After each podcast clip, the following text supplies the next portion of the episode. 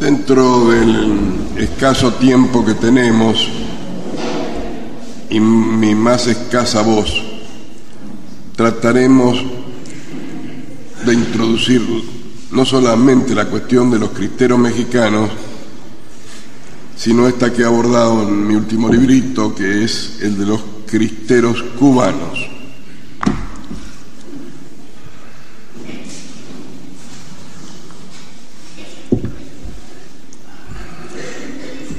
Tema de los cristeros mexicanos requiere de una presentación histórica del cuadro histórico de México, sin el cual no se entiende. Y como entre nosotros eso es poco conocido, yo tengo que dar una breve cuenta de eso. En toda América, como decía ayer, se dio este proceso después de los siglos de la dominación española, de la independencia, de los gobiernos liberales, de la restauración, hasta los tiempos modernos. Pero en, México empieza a haber una diferencia, que es que el primer movimiento que acá en nuestros manuales aparece como independentista no lo es, sino que se llama realmente el de la insurgencia, que acaudillan estos curas Morelos e Hidalgo. Y eso destapa una línea en la, que se bifurca la historia de México, porque con estos, eh, las mesnadas de estos curas llevan el virus de la destrucción del imperio español, no la independencia, no, eso no les interesaba, lo que era la insurgencia, insurgencia es decir, la rebelión, la subversión contra los valores hispanos cristianos, personificada en la persona de los españoles que residían en México, los gachupines, eh, desatando el odio del otro estamento, el odio mestizo mm, de los chinacos eh, de manera que en realidad la época está de la insurgencia es una guerra civil, una guerra racial, una guerra social, pero no una guerra política de independencia.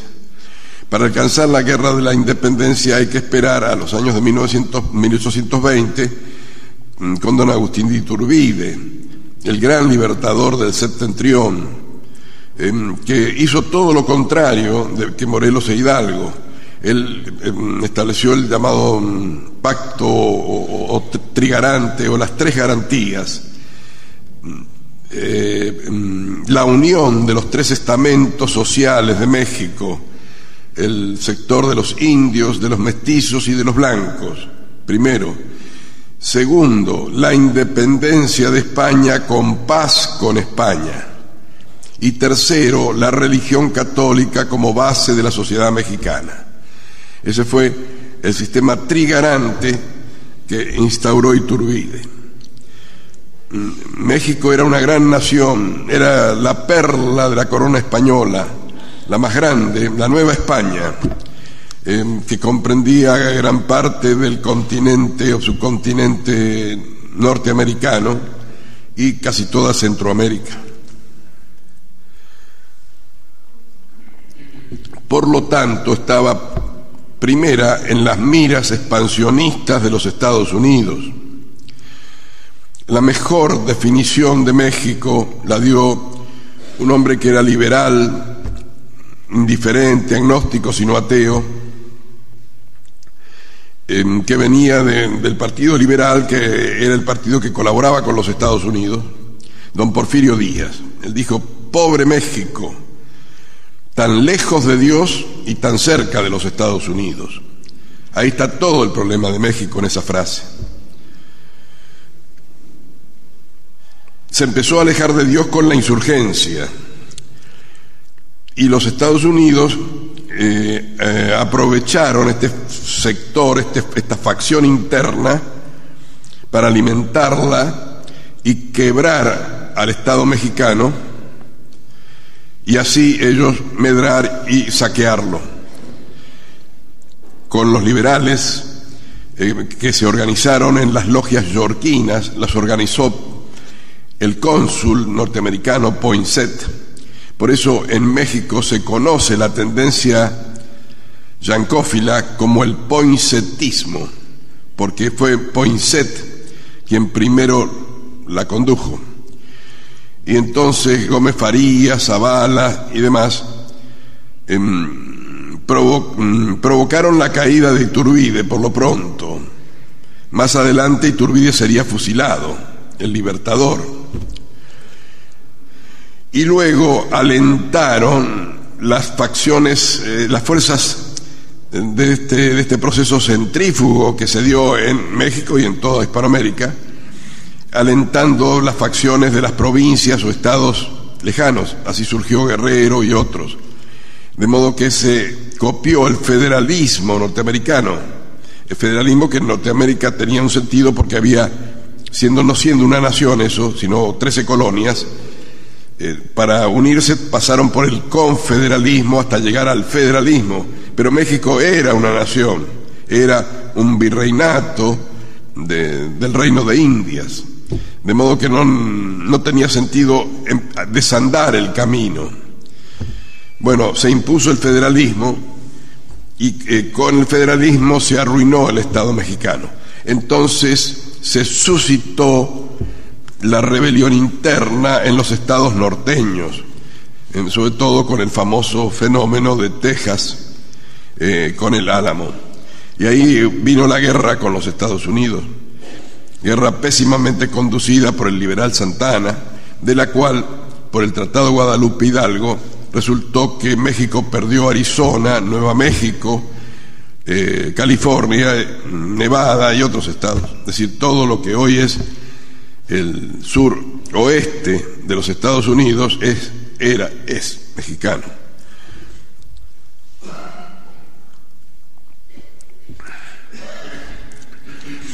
Pero como reacción a esto, las antiguas familias de México generaron un partido que contestó esta acción disolvente, que fue el, Partido Conservador de México, que encontró un gran dirigente, don Lucas Alamán, que pudo salvar lo salvable. Es el equivalente al caso de nuestro dictador Juan Manuel de Rosas que evitó que la Argentina se convirtiera en 20 republiquetas, como se convirtió Centroamérica en 20 republiquetas. México perdió Centroamérica, perdió el norte de su país, pero el centro lo pudo salvar gracias a Lucas Alamán, que hizo una serie de alianzas para poder eh, mantener esa unidad territorial. Entre ellos la aproximación a los a países europeos para contrabalancear la presión norteamericana. Pero por ese camino los conservadores fueron demasiado lejos y establecieron una alianza muy activa con Francia.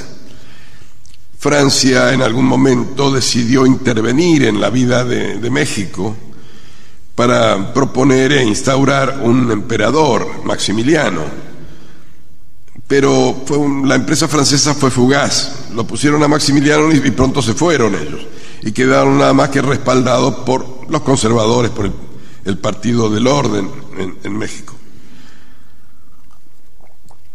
Este fue suficiente argumento para que los liberales que habían destruido a México eh, tildaran a los conservadores de imperialistas, de, de entreguistas a Europa, Francia, etcétera. En realidad, si se toman las fechas, antes de que se diera la alianza entre los conservadores de Miramón y Mejía con Maximiliano, eh, el jefe del Partido Liberal, Benito Juárez, ya había pactado con los Estados Unidos una nueva invasión norteamericana en el Tratado Maclane-Ocampo.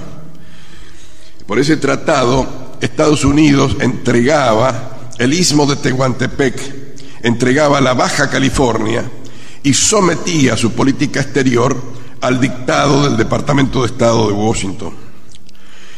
De modo que si alguien no puede acusar a los conservadores de entreguistas, eran los liberales. Pero de todas maneras, en los manuales de ellos, en los manuales de la historia que corren hoy en México, aparece Benito Juárez como el benemérito, así se lo llama, de la, de la nueva independencia. En realidad él partió, como han partido todos estos revolucionarios, de la nueva frontera que se estableció entre México y los Estados Unidos, el río Bravo, apoyado por las fuerzas norteamericanas y por eso pudo vencer a los conservadores en la batalla de Querétaro, batalla definitiva, eh, porque toda su artillería, no solamente los elementos eh, materiales, los cañones, sino los artilleros eran norteamericanos. Y además eh, la escuadra norteamericana atacó la ciudad de Veracruz en apoyo a los liberales del indio Benito Juárez. Juárez ha sido exaltado a un nivel mm, mítico, realmente ridículo, rayano en la estupidez. Eh, se lo ha querido comparar incluso con la Virgen de Guadalupe. En realidad lo que hizo Juárez, aparte de dar entrada nuevamente a los norteamericanos en profundidad en la vida mexicana, fue eh, restablecer esa línea ideológica destructiva que había empezado con los insurgentes. En, un, en una segunda etapa, en un segundo trauma, dice Octavio Paz, eh, que se conoce como la reforma, en 1857, eh, por la constitución de 1857, constitución liberal, Juárez, y, Juárez y los Lerdos de Tejada, saquearon la iglesia, repitieron en México el fenómeno que se había dado en Europa, en el septentrión europeo, en Alemania o en Inglaterra, es decir, se quedaron con los bienes de la iglesia y, destruyeron todas las obras de la iglesia. Eh, ellos con el argumento de las manos muertas, que así se llamaban, los bienes que la iglesia administraba, em, pasaron a las manos de los vivos liberales. 9.000 terratenientes liberales se quedaron con todas las posesiones que la iglesia administraba. Pero la iglesia no las tenía para sí, sino que todo eso se hacía en beneficio de, las propiedades comunales para los indios, de los hospitales, de los hospicios, de la escuela, todo el aparato de asistencia a los humildes y a los indígenas que manejaba la iglesia al destruir las manos muertas, toda esa gente quedó en la calle. La constitución estableció la igualdad, la igualdad entre el zorro y el gallinero, es decir, entre los ricos, poderosos y los pobres, desposeídos de todo. Eh, esa fue la constitución liberal, obra del benemérito Benito Juárez.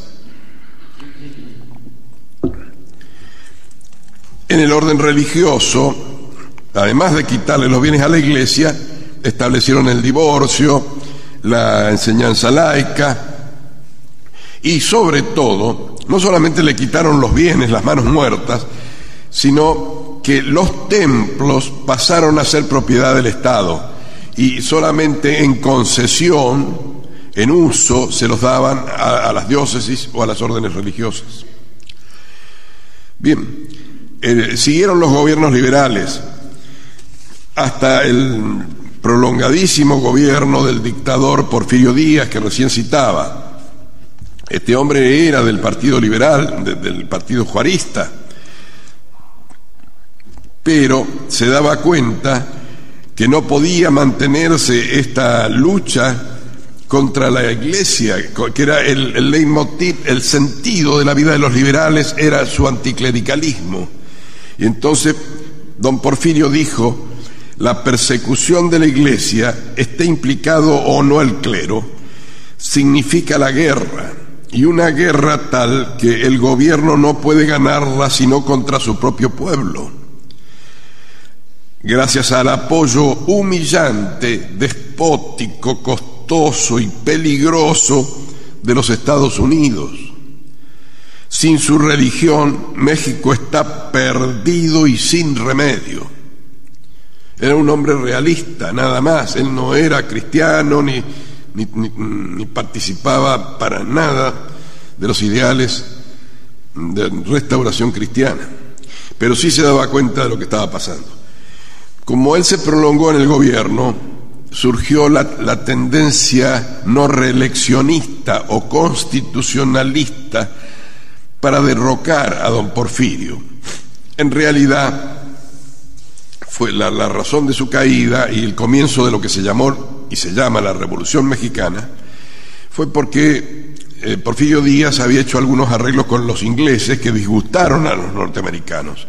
Entonces los norteamericanos habilitaron a, estos grupos rebeldes para que partiendo desde el norte, del Paso o, de otras localidades próximas a Texas, eh, entraran en México y combatieran a, a las fuerzas regulares. Seguramente ustedes conocen esto porque ha habido muchísimas películas de estos generales pistoleros, Pancho Villa, Zapata, etc.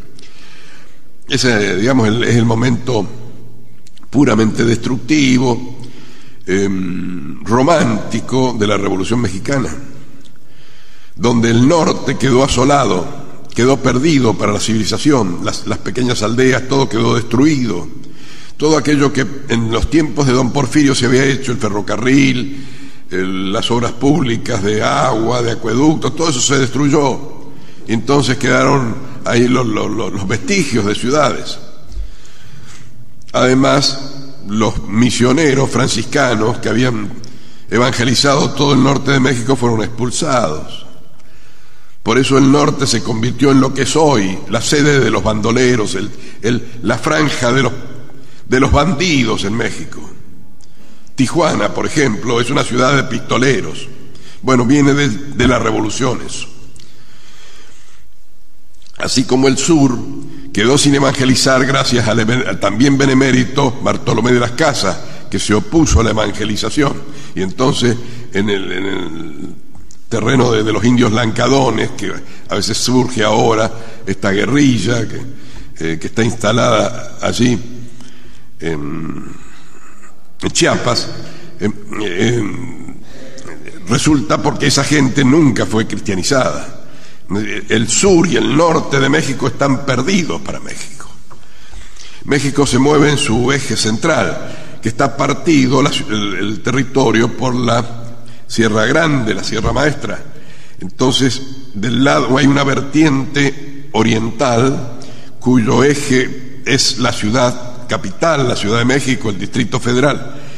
Y el, el occidente que vuelca hacia el Pacífico con la ciudad de Guadalajara como principal ciudad. Y hacia el norte la ciudad industrial que es Monterrey. Este es el triángulo de las tres grandes ciudades que tienen enormes diferencias entre sí. Bien, desde el norte entraron estos bandoleros, estos generales pistoleros, casi todos provenientes del estado de Sonora, y se instalaron en la capital. Así empezó la Revolución Mexicana. Sobre todo cuando tomó mmm, figura en 1914 con obra de, por obra de Venustiano Carranza. Eh, Carranza, gobernador de un estado, se hizo famoso por su anticlericalismo, por su persecución a la iglesia. Él liquidó a los otros caudillos menores, Zapata, Villa, etc., y mm, instaló la convención constituyente en Querétaro, la constitución que va a sancionar la constitución de 1917, que es la que actualmente rige en México. Rige, va, es un decir, es la que está allí todavía en el papel. Más que por eso, en México a Carranza se lo conoce por el verbo, el verbo carranclear, que quiere decir robar. Los carranclanes, se dice a los partidarios de Carranza. Porque robaron todo lo que pudieron. Realmente no es cuestión de creer que solo Carranza robó, todos los que siguieron robaron y crearon la institución más importante que hay en México, que es la mordida. Es decir, uno llega al gobierno para enriquecerse y listo. Eso se llama la mordida.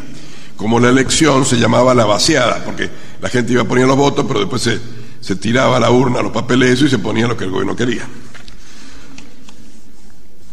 En general los mexicanos han resuelto varios problemas que nosotros tenemos un poco oscuros, eh, eh, somos más sinuosos, ellos van más, más, directamente a las cosas. Entonces, se sabe que se llega al, gobierno para robar. Eso es carranclear.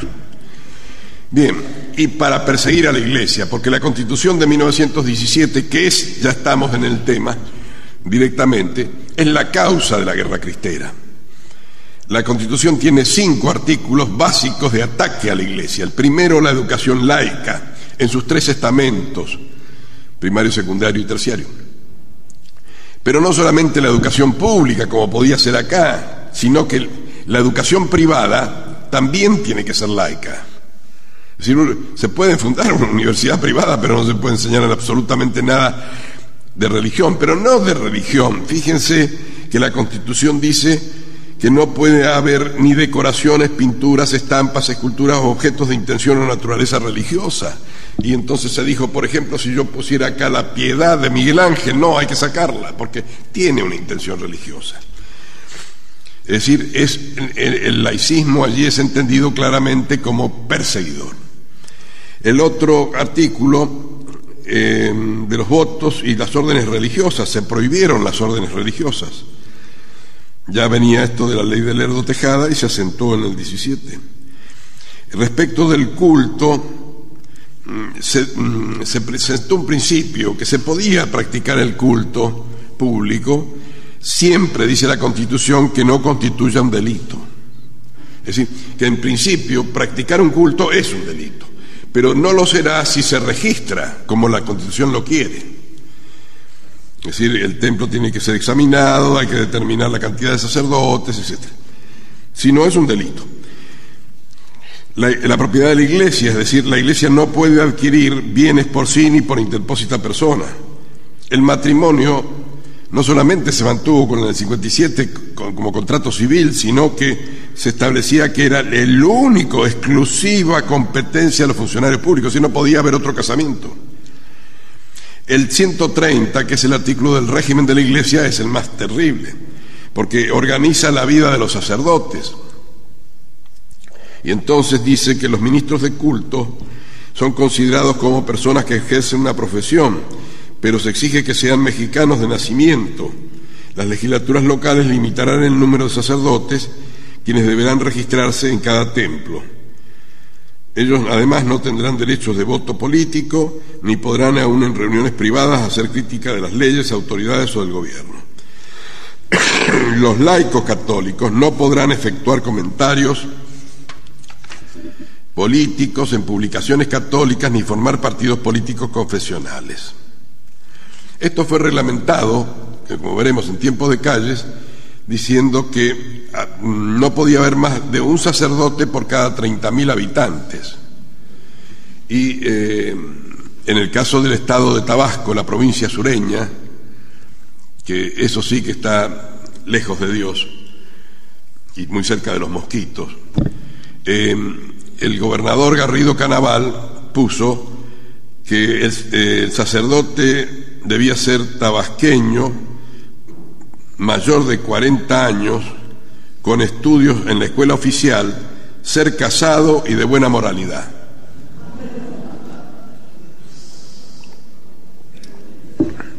Después, en tiempos de Lázaro Cárdenas, en 1935 se agregó este otro artículo, quinto.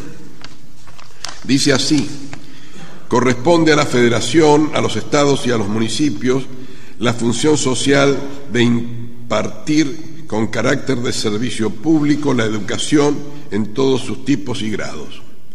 La educación que impartirá el Estado será socialista, excluirá toda enseñanza religiosa y proporcionará una cultura basada en la verdad científica que forme el concepto de solidaridad necesario para la socialización progresiva de los medios de producción económica.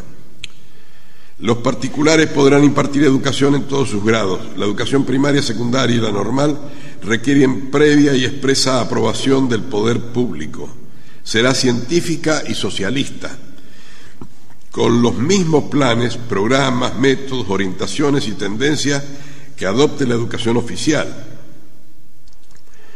Eh, tendrán las personas que en el concepto del Estado tengan suficiente capacidad profesional serán reconocidos, siempre que tengan moralidad e ideología acorde con este artículo, es decir, que sean socialistas. Los miembros de las corporaciones religiosas, los ministros de culto, las sociedades anónimas em, y las sociedades y asociaciones ligadas directa o indirectamente con la propaganda de un credo religioso no intervendrán en forma alguna en la educación de cualquier tipo o grado que se imparta a los obreros o a los campesinos. Eh, el Estado revocará discrecionalmente en todo tiempo las autorizaciones que se otorguen en los términos de este artículo. Contra la revocación no procederá recurso o juicio alguno. Esta es la constitución progresista, la maravilla de la constitución de 1917 de Querétaro, que en los manuales de nuestros tratadistas de derecho constitucionales siempre eh, eh, eh, loada. Ah, qué cosa hermosa que fue la constitución de 1917, qué avanzada que era. Tan avanzada que el que, el que la propuso, que fue Carranza, en un, en un decreto, en un decreto de de 1918, dice, los ataques a la libertad de conciencia implícitos en el Código de Querétaro no tienen antecedentes en nuestras leyes ni en ninguna otra legislación civilizada. Claro, fue una legislación de bestias salvajes, porque esto es lo que quedó en el texto, pero fíjense lo, lo que estaba detrás, es decir, el espíritu de la ley.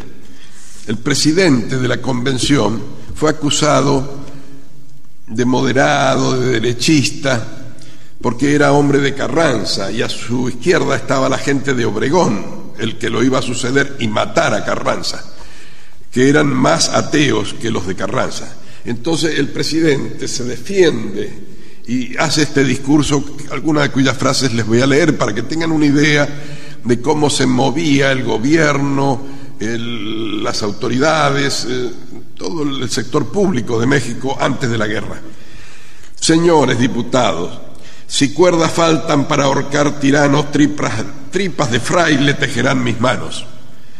Así empezaba yo mi discurso de debut en la Tribuna de México hace algunos años. Y he citado esto para que la Asamblea se dé cuenta de mi criterio absolutamente liberal. Yo aplaudiré desde mi curul a todo el que aquí injuria a los curas. Todos sentimos odio contra el clero. Sí, en este punto todos estamos conformes, liberales y radicales.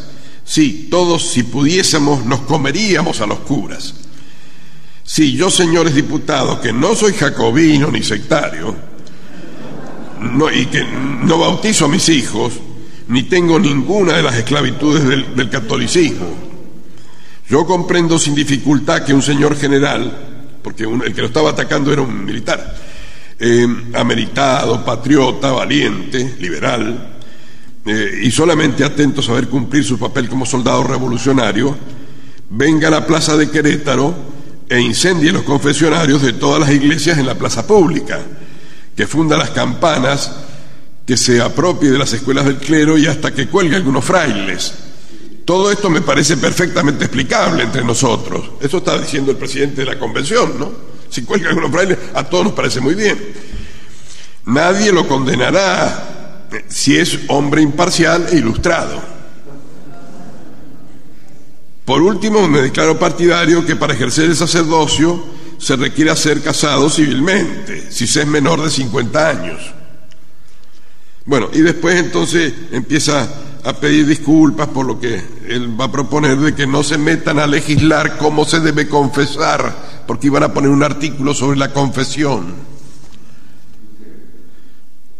Y bueno, termina, dice, lo importante es que Allende el Bravo, es decir, los norteamericanos sepan lo que está pasando en México, claro, porque ellos eran prestanombres de la AFL, de la, mm, agrupación anarquista del sindicalismo norteamericano, que les mandaba a sus licenciados el texto de la Constitución, según parece, eh, lo redactaron dos personas, dos norteamericanos, una mujer, ya, me voy a acordar los nombres, de Emma, Emma Goldman y Alexander Beckman. Esos son los que redactaron la Constitución. En realidad los otros eran iletrados, analfabetos, de padre y madre. Bueno, termina entonces, para que sepan los de la del Bravo, la gran justicia que el pueblo mexicano ha tenido cuando ha procedido con tanta hazaña, con tanta crueldad, con tanta ferocidad increíble en perseguir a lo que aquí llamamos clero, que debiera llamarse una banda de ladrones, de forajidos y de estafadores. Así termina el discurso del señor presidente. Como lo comenta Carlos Pereira, el salvajismo, con su eco y sus animales feroces, tomó asiento en la Asamblea de Querétaro.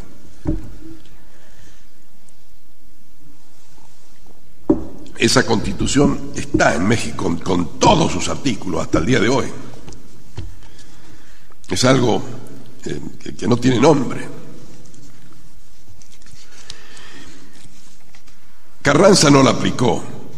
Obregón, que lo criticaba por eso, no se animó a aplicarla. Hubo que esperar a que llegara este eh, feroz sujeto, patibulario sujeto, llamado Plutarco Elías Calles, quien en 1926 empezó a aplicarlo. Eh, fue la reforma Calles.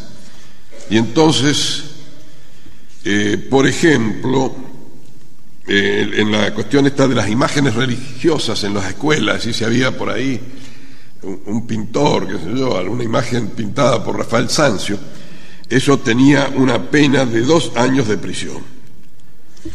En los que hubiera votos religiosos se penaba con dos años de prisión o de seis de cárcel si era para las órdenes. La propiedad de la iglesia se estableció la prueba de presunciones para la confiscación Y en el régimen de la Iglesia, que ya directamente eh, mm, los, sacerdotes que, quisieran ejercer fuera de esas, de esas cantidades que se fijaron, em, se los declaraba delincuentes y podían ser arrestados, detenidos. Bueno, eso es lo que el Estado proponía al pueblo mexicano. Este Estado Mm, que se declaraba socialista, que contaba con el apoyo de la Segunda Internacional Social Masónica, con el Gran Oriente de la Masonería, que desde Nueva Orleans le entregó una medalla al mérito a Calles, con la Federación Anticlerical Mexicana, con la CRON, es decir, la Confederación Regional Obrera, lo declararon todos el jefe máximo de la revolución. Eh, entre otros que contribuyeron al triunfo de Calles está la Casa Morgan, que le puso la pequeña cantidad en esa época, 1926, de 12.654.171 dólares para la campaña de calles. Es la mejor eh, prueba de la unión capitalista socialista, porque el embajador que destinó a Estados Unidos y que el, que hizo el elogio de calles y lo seleccionó entre los otros generales pistoleros, se llamaba Dick Morrow. Morrow era al mismo tiempo que embajador de los Estados Unidos, el representante de la Casa Morgan en, en México. La, la reacción católica fue esclarecida, porque se creó la Liga Defensora de la Libertad Religiosa, la crearon abogados o licenciados, como se dice en México, eh, que habían tenido ya luchas políticas y que conocían la historia bien de México. Entonces, el que fue presidente de esta comisión, Miguel Palomar y Vizcarra, dice, la Casa Blanca, continuando con su política tradicional antimexicana y anticatólica, ha convertido al gobierno mexicano en un simple agente de Washington. Fíjense cómo nos engañaba este hombre, porque los otros declamaban antiimperialismos verbales. Eh, tanto Carranza como Obregón, como Calles y los que le sigan, Cárdenas y demás, todos eran muy anti-yanquis verbalmente, pero todos protegían la propiedad norteamericana. Los tratados Warren, los tratados Pani, todo eso impedían, impiden que se confisque o se mm, expropie a los norteamericanos, de modo que eh, toda la minería de México está en manos de los norteamericanos. la minería de la plata, la del petróleo, etc. Esa no ha podido ser tocada. Sí, los fondos, las estancias, los ranchos de los mexicanos, esos sí fueron parcelados en mil pedacitos, pero no el de los yanquis. Entonces Palomar y Vizcarra decía, esto lo ha puesto la Casa Blanca. El imperialismo yanqui es para nosotros y para los mexicanos en general Ah, y para todos los que anhelan la salvación de la patria, algo que en sí mismo es malo y como malo debe combatirse enérgicamente. No, no, empiezan diciendo Calles es un ladrón, un sinvergüenza que no tiene ni siquiera estudios porque tenía un bar en, Sonora, era un tabernero. Eh, no, no, no, no, en último lugar se ocupan de ese sujeto. Empiezan por los mandantes. Los católicos mexicanos entienden que el abatimiento económico y político de su nación, originado en la obra nefasta del vecino del norte, no debe pesar en el planteamiento y resolución de su problema religioso, que es la clave para toda América hispana. México, con su catolicismo cuatro veces secular. México, el país bendecido por Dios con la aparición de la Virgen de Guadalupe, México, el pueblo de confesores y de mártires. México, la primera nación que proclamó la soberanía temporal de Cristo Rey. México, Nueva España, fiel trasunto de la América en, América de, de la España Santa. México, cabeza en América de la hispanidad. México, Valladar puesto por la providencia, contendrá los desbordamientos anglosajones. Así empezaba la proclama de la Liga Defensora de la Libertad Religiosa encañonando directamente a los Estados Unidos, no a sus servidores locales. Se estableció la defensa conjunta de la tradición y del patriotismo. Y se crearon una serie de organismos, algunos ya estaban, otros se, lanzaron entonces, 1926, por ejemplo, la CJM, la Acción Católica de la Juventud Mexicana.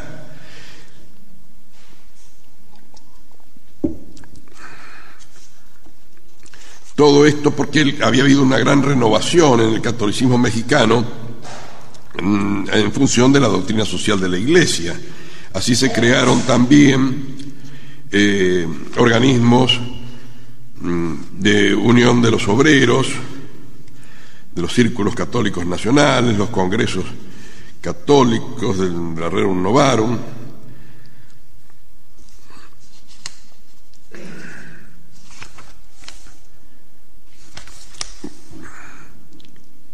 eh, la CNCT, Confederación Nacional Católica del Trabajo, que asesoraba el padre Alfredo Méndez Medina, tuvo en ese año 355 sindicatos que representaban casi 100.000 miembros, bajo el lema Restauración Cristiana, frente al de Revolución Social que defendía la CROM oficialista.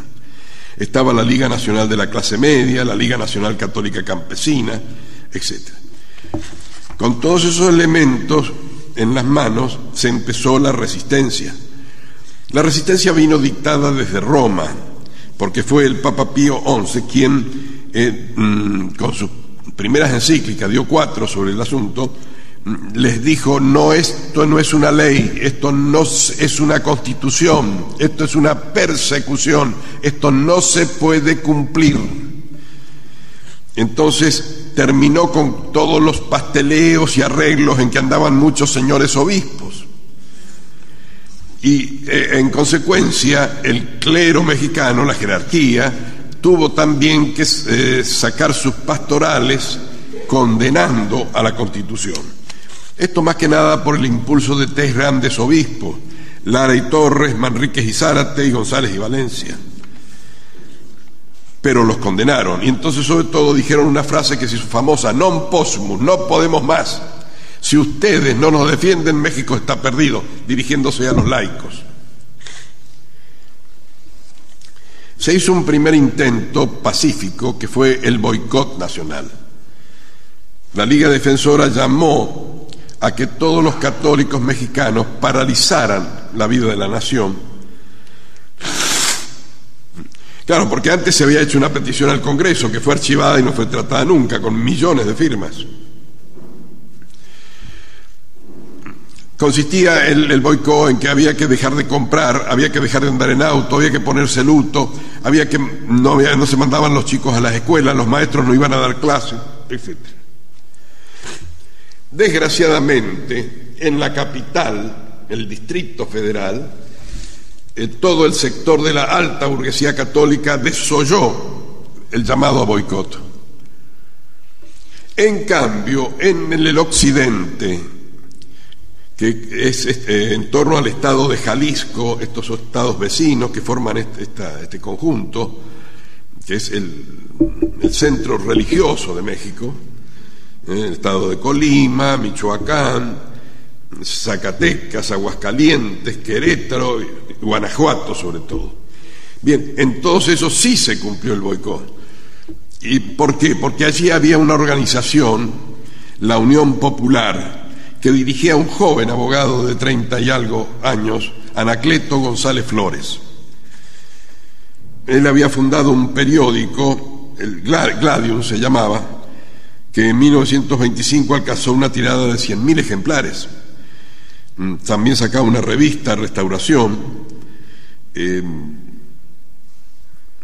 trabajó con, con, sacerdotes muy ilustrados, muy capaces, como el padre Bergoen desde Guadalajara, tuvo el apoyo del arzobispo de Guadalajara, Monseñor Orozco y Jiménez.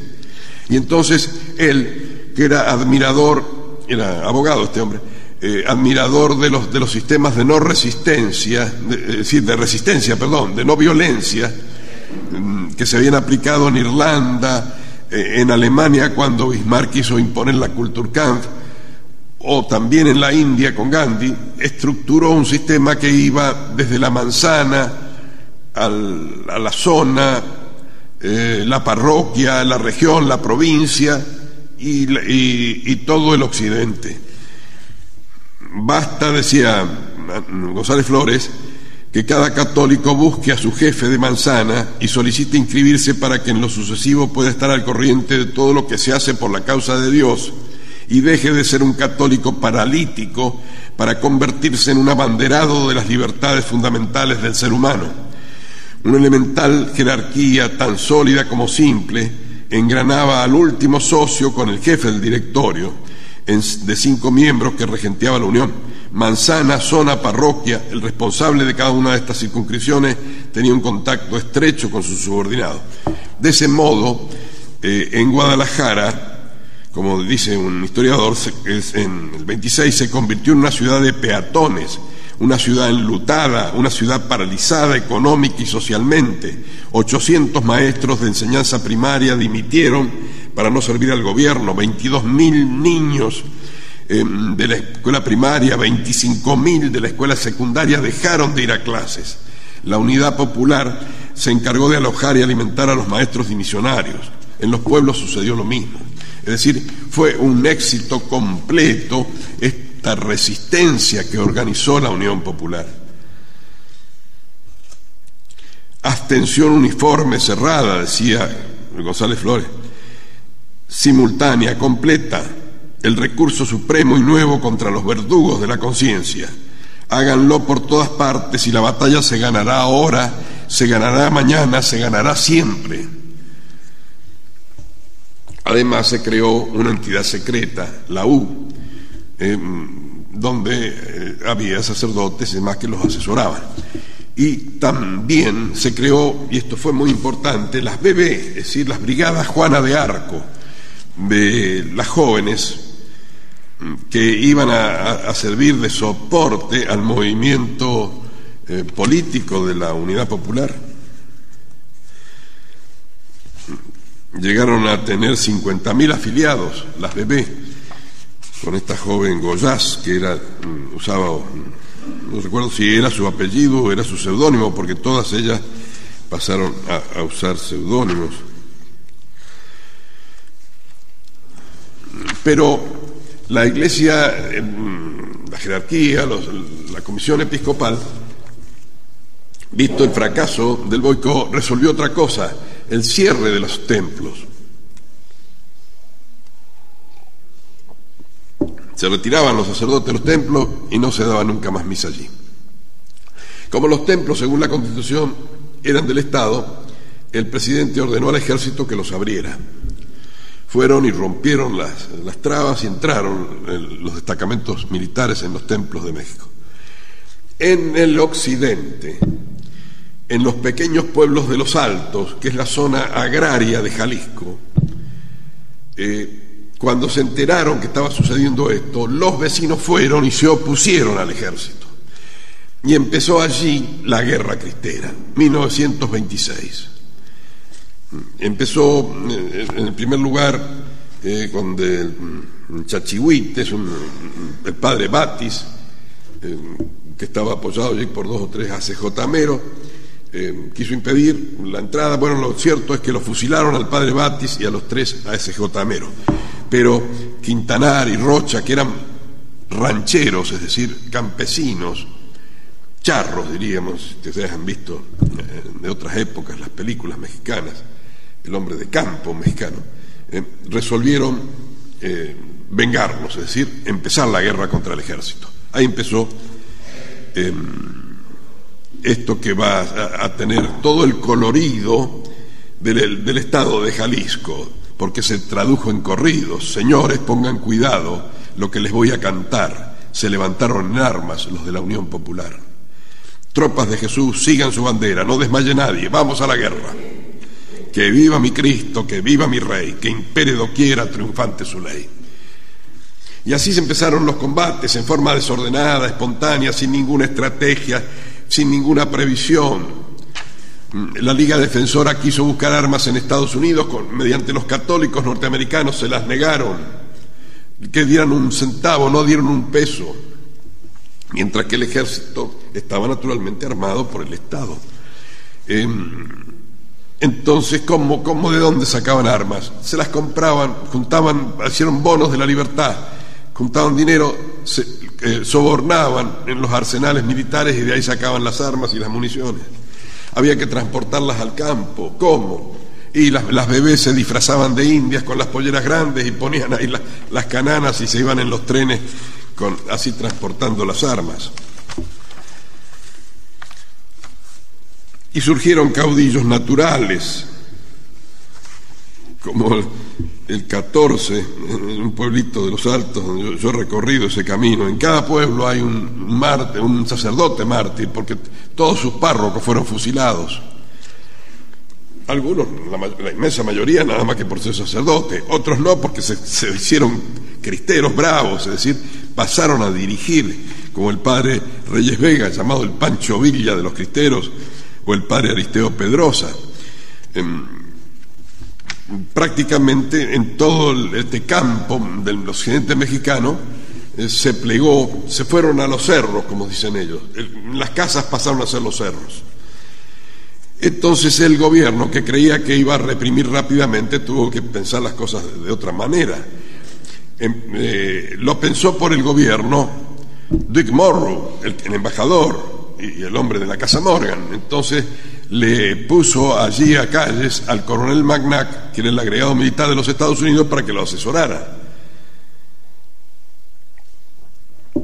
Una de las primeras cosas que hicieron los norteamericanos en su asesoramiento fue eh, la alianza, la colaboración, fue sacar a la gente de los campos, lo que se llamó la reconcentración. En todos los altos se, establecieron determinados lugares donde debían ir todos los pobladores y el resto fue gaseado y bombardeado. Pero no se tomaron mucho trabajo, no, partían desde bases norte mexicanas los aviones, partían directamente de la base de Houston, en Texas. Mm, eh, digo Texas porque, claro, es la, la Texas norteamericana. 57 aviones Bristol que atacaban el campo mexicano. Eh, en las racias en los campos de concentración, los norteamericanos, que son los inventores, aunque no han hecho muchas películas sobre esto, pues son los inventores porque la inventaron en Filipinas y después la aplicaron allí en México, eh, con el alambrado, de púa y todo lo demás. Claro, se olvidaron de hacer letrinas y otras cositas. Entonces, las pestes, la viruela, todo eso asoló a la gente que estaba metida allí. Además que se morían de hambre porque no los alimentaban.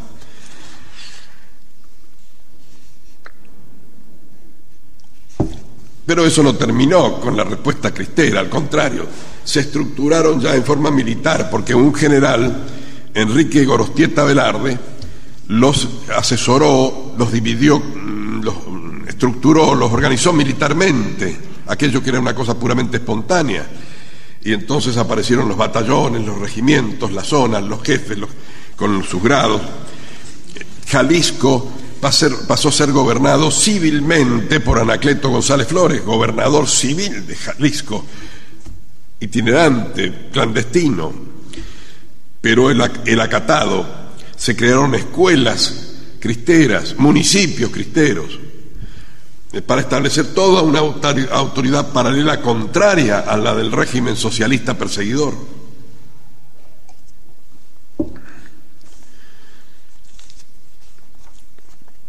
1928, las concentraciones alcanzaron en los altos a 75.000 familias.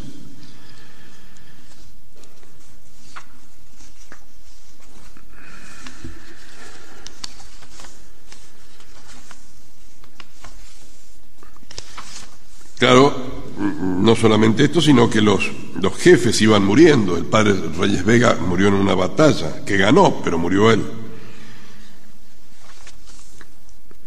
Murió Anacleto González Flores, al que me estoy refiriendo, y que ustedes deben saber que es beato de la Iglesia Católica y que su proceso de santidad, de santificación está terminado. Iba a ser proclamado en diciembre del año pasado y no sé qué pasa.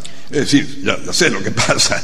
Imagínense lo que es proclamar santo a este hombre que no es un mm, sacerdote, eh, eh, joven, abogado, casado, con hijos, eh, político, militante, director de una guerra. Y el proceso está eh, eh, terminado con todas las pruebas sobre su, su santidad. Por lo pronto es beato. Él fue apresado y ejecutado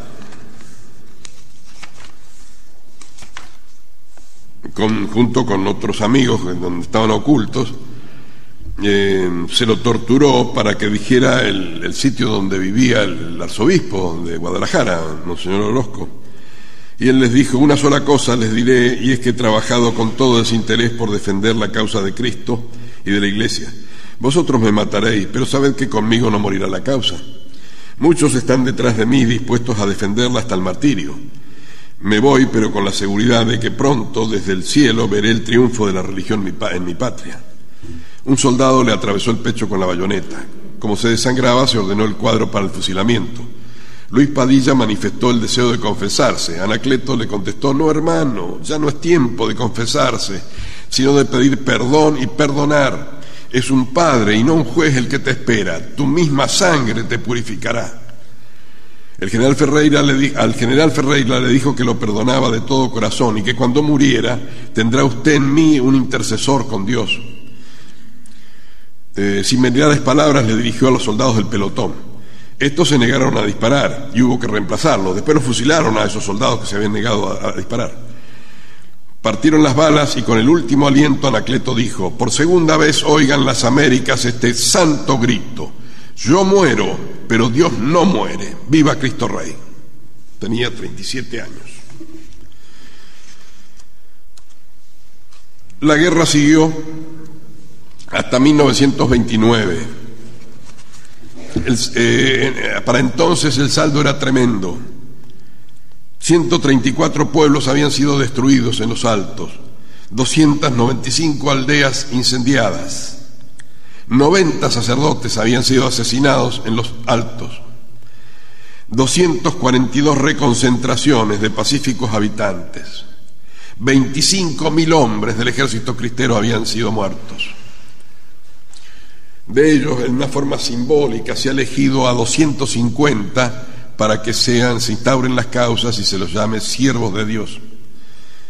Pero entre los que se los eligió no están los, los cristeros bravos, es decir, los que murieron pero mataron, porque los hubo, claro, y eh, estos se cobraron sus vidas duramente Murieron en esa guerra 55 mil soldados del ejército de línea, 1.800 oficiales, 70 coroneles y 12 generales.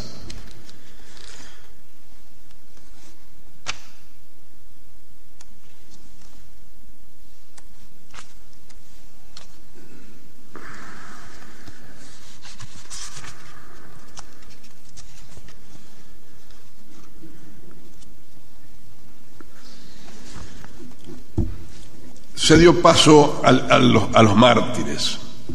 Bien había dicho en un libro que se llama El plebiscito de los mártires, Anascleto González Flores, para el cristiano la única vocación cierta es el martirio. Antes que la iglesia apareciera en el mundo, muchos sabían matar, algunos sabían luchar, pero nadie sabía resistir. El mártir es un milagro y una necesidad para que no perezca la libertad en el mundo.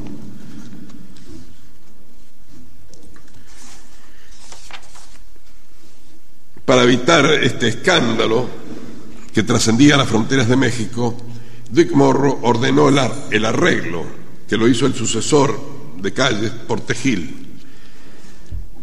Mm, hubo dos prelados que se prestaron a este arreglo.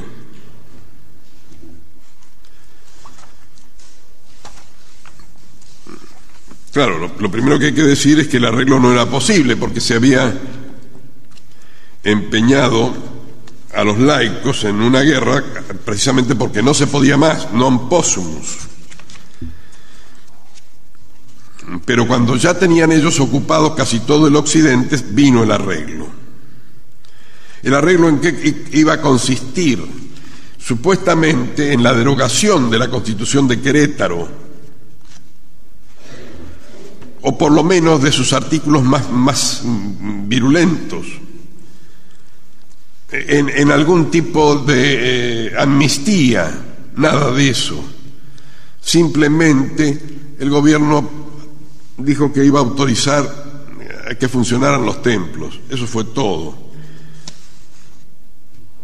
Y a cambio de eso, Monseñor Leopoldo Ruiz Flores, arzobispo de Morelia,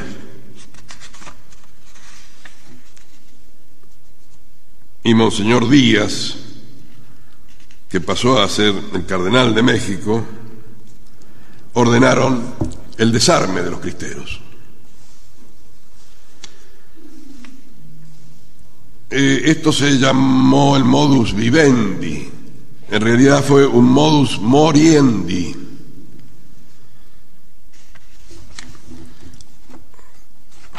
Con la resistencia de muchos cardenales y obispos, ¿no? entre ellos el, de Guadalajara y los tres que mencioné antes que se fueron.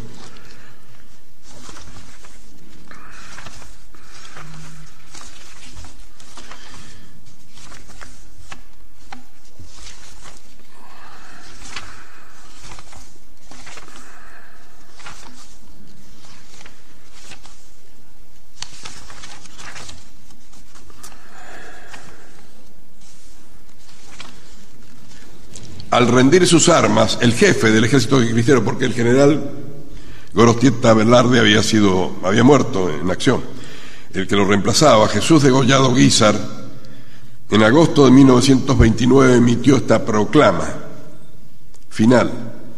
Dice así, debemos compañeros acatar reverentemente los decretos ineluctables de la providencia. Cierto que no hemos completado la victoria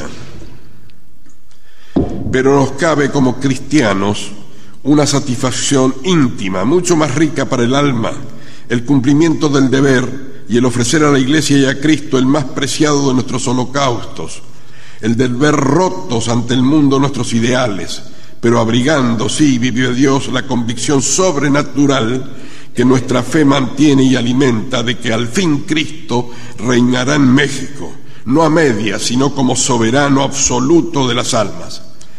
Como hombres, cábenos también otra satisfacción que jamás podrán arrebatarnos nuestros contrarios. La Guardia Nacional desaparece, no vencida por sus enemigos, sino en realidad abandonada por aquellos que debían recibir los primeros el fruto valioso de sus sacrificios y abnegaciones. Ave Cristo, los que por ti vamos a la, a la humillación, al destierro, tal vez a una muerte ingloriosa, víctimas de nuestros enemigos, con todo rendimiento, con el más fervoroso de nuestros amores, te saludamos y una vez más te aclamamos, Rey de nuestra patria. Viva Cristo Rey, viva Santa María de Guadalupe, México. Agosto de 1929. Dios, patria y libertad, Jesús degollado Guizar, soldado de Cristo Rey.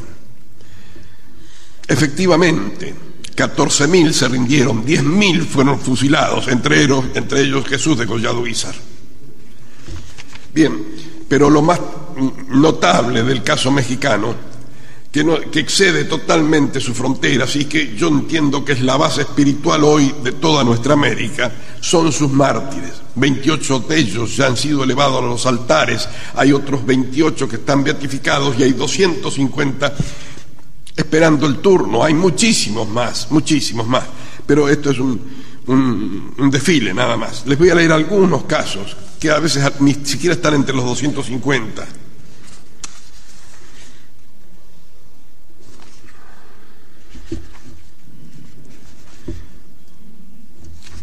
Por ejemplo, eh, José Valencia Gallardo y sus amigos que fueron, eran de la SJM y por eso fueron detenidos, torturados. Em, eh, Valencia era un excelente orador, entonces los, esbirros lo, detuvieron, le sacaron un cuchillo y le cortaron la lengua. Y le dijeron, habla ahora de tu Dios. Privado del habla, Valencia levantó las manos al cielo y fue acribillado a balazos. Sus compañeros de celda fueron apuñalados, baleados y destrozados sus cráneos. Se los fotografió y con eso se hizo, un, lo fotografiaron los enemigos y se hizo una estampita que llegó a manos del Papa Pío XI y sobre ella el Papa escribió y la palma del martirio está en sus manos. Gloria a Cristo. La sangre de los mártires es semilla de cristianos.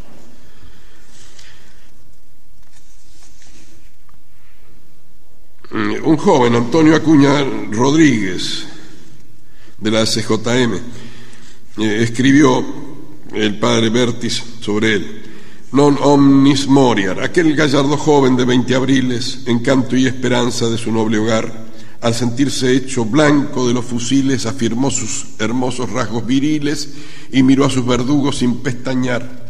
Soldados, dijo luego con voz entera, es mi última palabra, voy a morir, pero no muero todo. Cristo me espera. Ya, teñida en mi sangre, ved su bandera, flotar sobre la patria y el porvenir. En México sus iras vuelcan infierno y el tirano se encumbra, gime la ley. Y yo muero, pero no importa. Cristo es eterno. Ustedes son soldados de un mal gobierno, pero yo soy soldado de Cristo Rey.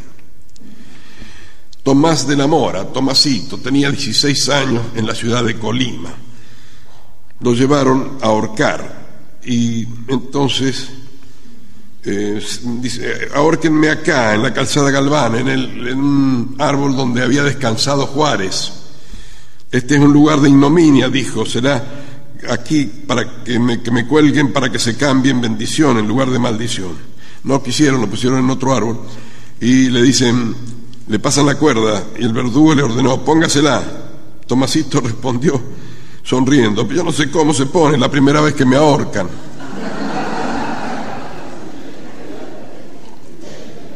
Dígame cómo.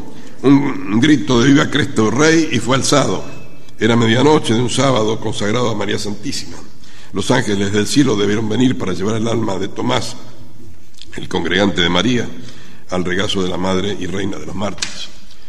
Otro más chico, 13 años, José Sánchez del Río, en Michoacán, muerto. No era combatiente. No está entre los 50 estos, ni, los santos ni los beatos. Le dijo a, eh, su madre, eh, trató de impedirlo, la madre que se lo lleva, no, no madre, nunca ha sido más fácil ganarse el cielo que ahora, y yo no quiero perder la ocasión. Apresado fue llevado al cementerio y ante la fosa abierta para recibir su cuerpo, dialogó así con el soldado. ¿Qué le decimos a tu mamá? Que nos veremos en el cielo. Viva Cristo Rey. Y lo fusilaron. Dejó esta carta. Mamá, ya me apresaron y me van a matar. Estoy contento. Lo único que siento es que tú te aflijas. No vamos a llorar. En el cielo nos veremos. José, muerto por Cristo Rey. Trece años. Seraida Llerena, esta niña, fue detenida en Colima, violada, sometida a toda clase de vejamen, al punto que pidió que la mataran para concluir con los atropellos. Charis, el que la detenía, le dijo que no, porque la munición era cara. Yo pago el cartucho que gasta en matarme. Privada de alimentos, medicamentos, murió de inanición, con una ejaculatoria en los labios. El pueblo de la ciudad de Colima acudió en masa al día siguiente reclamando que le abrían las puertas de la prisión para entrar y regar con flores la celda y el camastro donde la niña muerta parecía sonreír.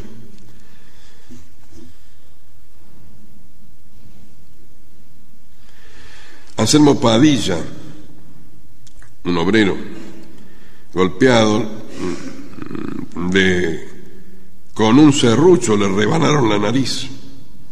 Efectuado el tormento, Padilla volvió a avivar a Cristo Rey. El callista decidió que le cortaran la boca, con un cuchillo le cortaron las comisuras, con, con voz desfalleciente la víctima continuó en sus trece, atado a una soga le desollaron las plantas de los pies, lo alzaron y lo metieron en un brasero con carbones encendidos. Para que vean, dijo entonces Padilla, verdaderamente inspirado, para que vean que cuando se sufre por Cristo, ni la lumbre quema, voy a apagar ese fuego con mi sangre. Y en efecto, con la sangre que corría en abundancia de su martirizado cuerpo, fue apagando a su paso las brasas encendidas el padre Miguel Agustín Pro Juárez, que fue el primero que fue santificado. Este no estaba en el campo cristero, era un sacerdote jesuita de la Ciudad de México. Em, se había descubierto un complot para asesinar a Obregón y entonces el, el general Cruz, el jefe de policía, decidió que lo involucraran al padre, em, primero a un hermano y después al propio padre Pro. Era todo falso. Pero como ellos tenían esas atribuciones, en realidad el delito que lo acusaban tenía una pena máxima de seis años de prisión, pero allí mismo le decretaron la pena de muerte y ahí mismo lo ejecutaron. Y pero más se convocó a toda la prensa para que presenciara el fusilamiento del padre Pro. Por eso fue, fue sobre todo importante porque la prensa extranjera pudo estar presente en el fusilamiento y fotografiarlo. La foto apareció en todos los diarios y después, como dice Graham Greene, se convirtió en un delito porque la gente recortó la foto de los diarios y la puso en sus casas, en sus dormitorios. Entonces, tener la foto del padre fusilado era un delito. Son muchísimos, yo me voy a limitar a leer uno, un caso mínimo que no está entre los 250, el de Florentino Álvarez, un humilde zapatero del Sindicato Católico de León, Guanajuato, muerto el 10 de agosto de 1927. Fue detenido en el sindicato por gritar Viva Cristo Rey. Lo llevaron a la prisión y lo sacaron la mañana del 10, lo condujeron a las afueras de la ciudad. El mártir ora en voz alta Canta, corazón santo, tú reinarás. Los soldados le pegan en la boca para que se calle, pero él continúa cantando, tú reinarás. Llegado al lugar del suplicio, Florentino lo saluda con un estentorio, viva Cristo Rey. Un soldado furioso lo ofete y le dice, ¿quién vive? Viva Cristo Rey y viva la Virgen de Guadalupe. Una descarga lo abate, al fin y le abre las puertas de la gloria. Pero esto es lo que yo subrayo al día siguiente, porque casos como el de él había miles, eh, al día siguiente circulaba por León esta esquela mortuoria que yo he tenido en mi poder. Viva Cristo Rey, el señor don Florentino Álvarez, originario de León, Guanajuato. Murió confesando a Jesucristo a la edad de 37 años el día de 10 de agosto de 1927. Su madre, esposa, parientes y amigos, con inmenso regocijo, lo participan a usted para que pida por el triunfo de la religión en México, poniendo por valioso intercesor el alma de Florentino. León, agosto de 1927. Este no ha sido proclamado mártir, no ha sido proclamado santo, pero ¿qué dirían ustedes? Yo sí tengo mi santo particular dentro de todos ellos, un curita de un pueblo de Tepatitlán, el padre Tranquilino Ubiarco, que fue ejecutado el 5 de octubre de 1928. Eh, en, las afueras del pueblo hay una alameda de, de eucaliptus y, uno de ellos fue colgado, ahorcado. le dijeron a un soldado que lo izara, el soldado se negó, lo fusilaron al soldado, que otro lo izara, se negó y lo fusilaron también. Y por fin lo ahorcaron al padre. El eucalipto está seco, los demás están verdes, el eucalipto está seco. Entonces yo, con inconsciencia, como otros, fui y saqué unos pedacitos para hacerme una cruz. Pero después un amigo eh, que ha hecho un verso sobre Tranquilino, este, me dijo, no, el eucalipto se ha reverdecido.